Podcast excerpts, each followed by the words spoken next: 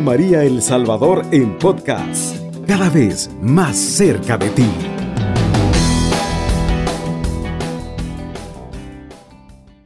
Tengan muy buenos días, estimados amigos. Muchas bendiciones para cada uno de ustedes.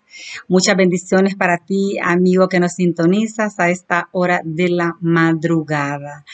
En esta mañana, pues nos ponemos en la presencia de Dios un saludo para todos esos amigos, eh, para ese amigo que va conduciendo a esta hora, eh, para ese amigo que está de turno en este momento, quizás con mucho sueñito, pero echándole ganas ahí, haciendo el esfuerzo de no dormirse, eh, para esas personas que están con insomnio y nos están sintonizando a esta hora. Eh, para todos aquellos que nos escuchan, enfermitos a lo mejor también, eh, en medio de sus dolores, de su prueba, están allí fortaleciéndose con el poder de la palabra. Que el Señor, pues, y nuestra Madre Santísima derramen infinitas bendiciones en sus vidas, estimados amigos. Eh, nos cubrimos con la sangre de Cristo en el nombre del Padre, del Hijo y del Espíritu Santo. Dios amado, te damos gracias por la vida, Señor.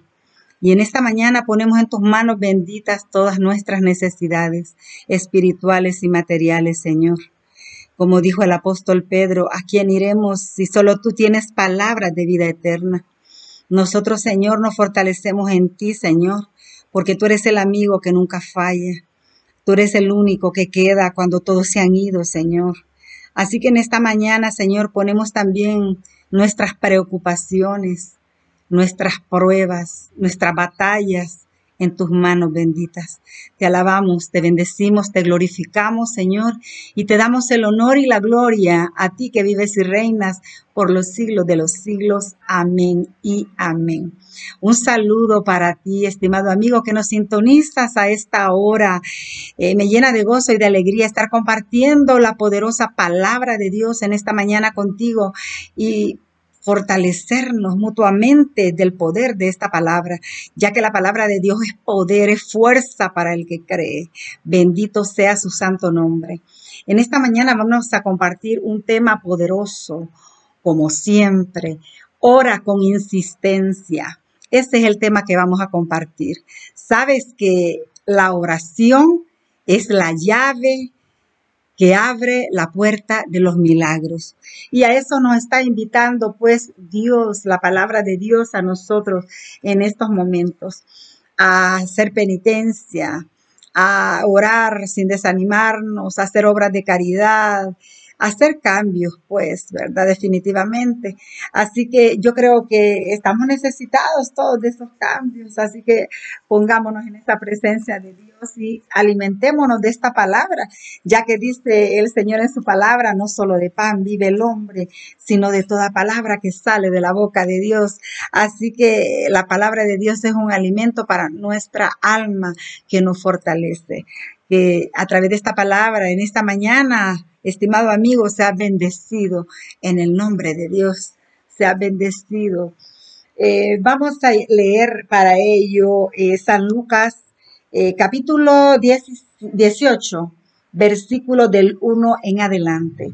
San Lucas capítulo 18, versículo del 1 en adelante.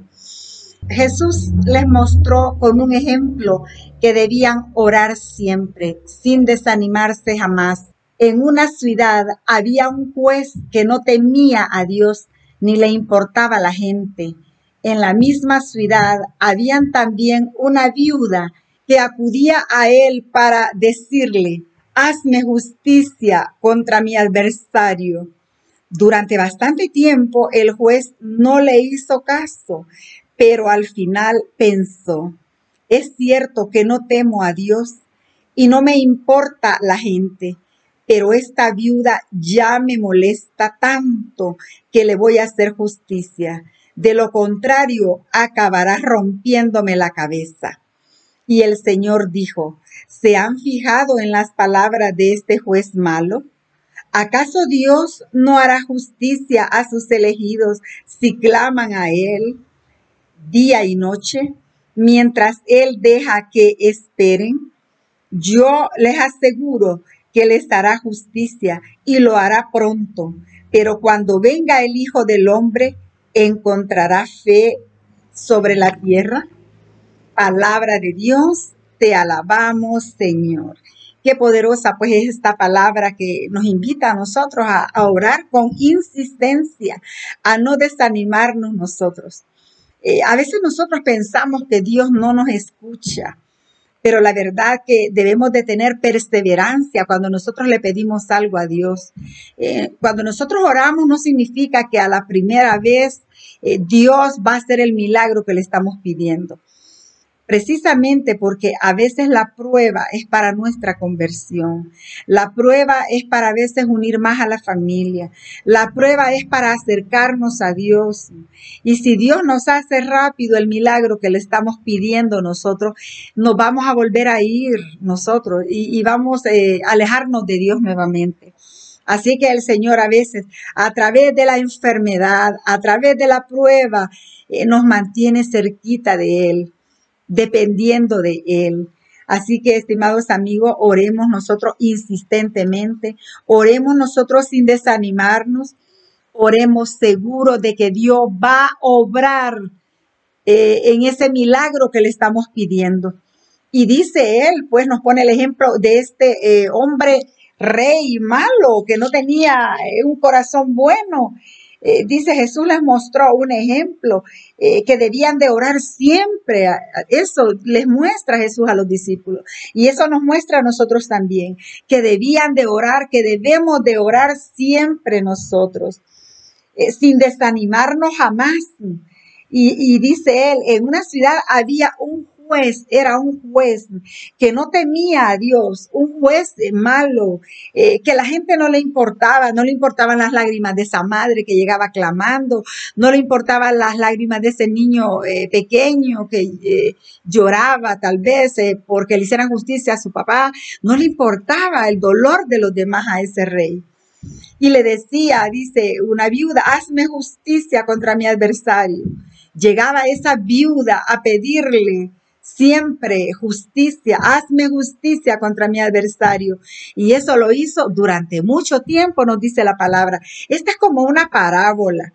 Es un ejemplo que el Señor nos pone a nosotros de esta viuda que le clamaba a ese rey malo, a ese rey que no tenía misericordia. ¿Ve? Entonces dice Jesús en la palabra, y el Señor dijo, ¿se han fijado en las palabras de ese juez malo? ¿Ve? ¿Se han fijado?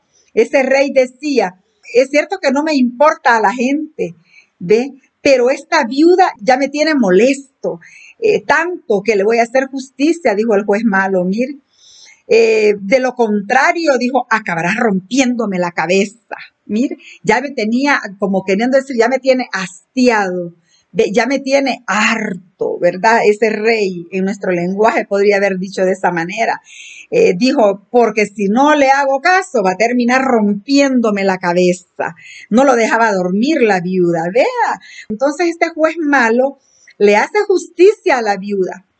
No porque le importe, sino que para que deje de molestar. Entonces el Señor pues nos dice, ¿se han fijado en las palabras de este juez malo? ¿Acaso Dios no hará justicia eh, con sus elegidos. Nosotros somos elegidos del Señor. Tú eres elegido de Dios. El Señor te ha elegido.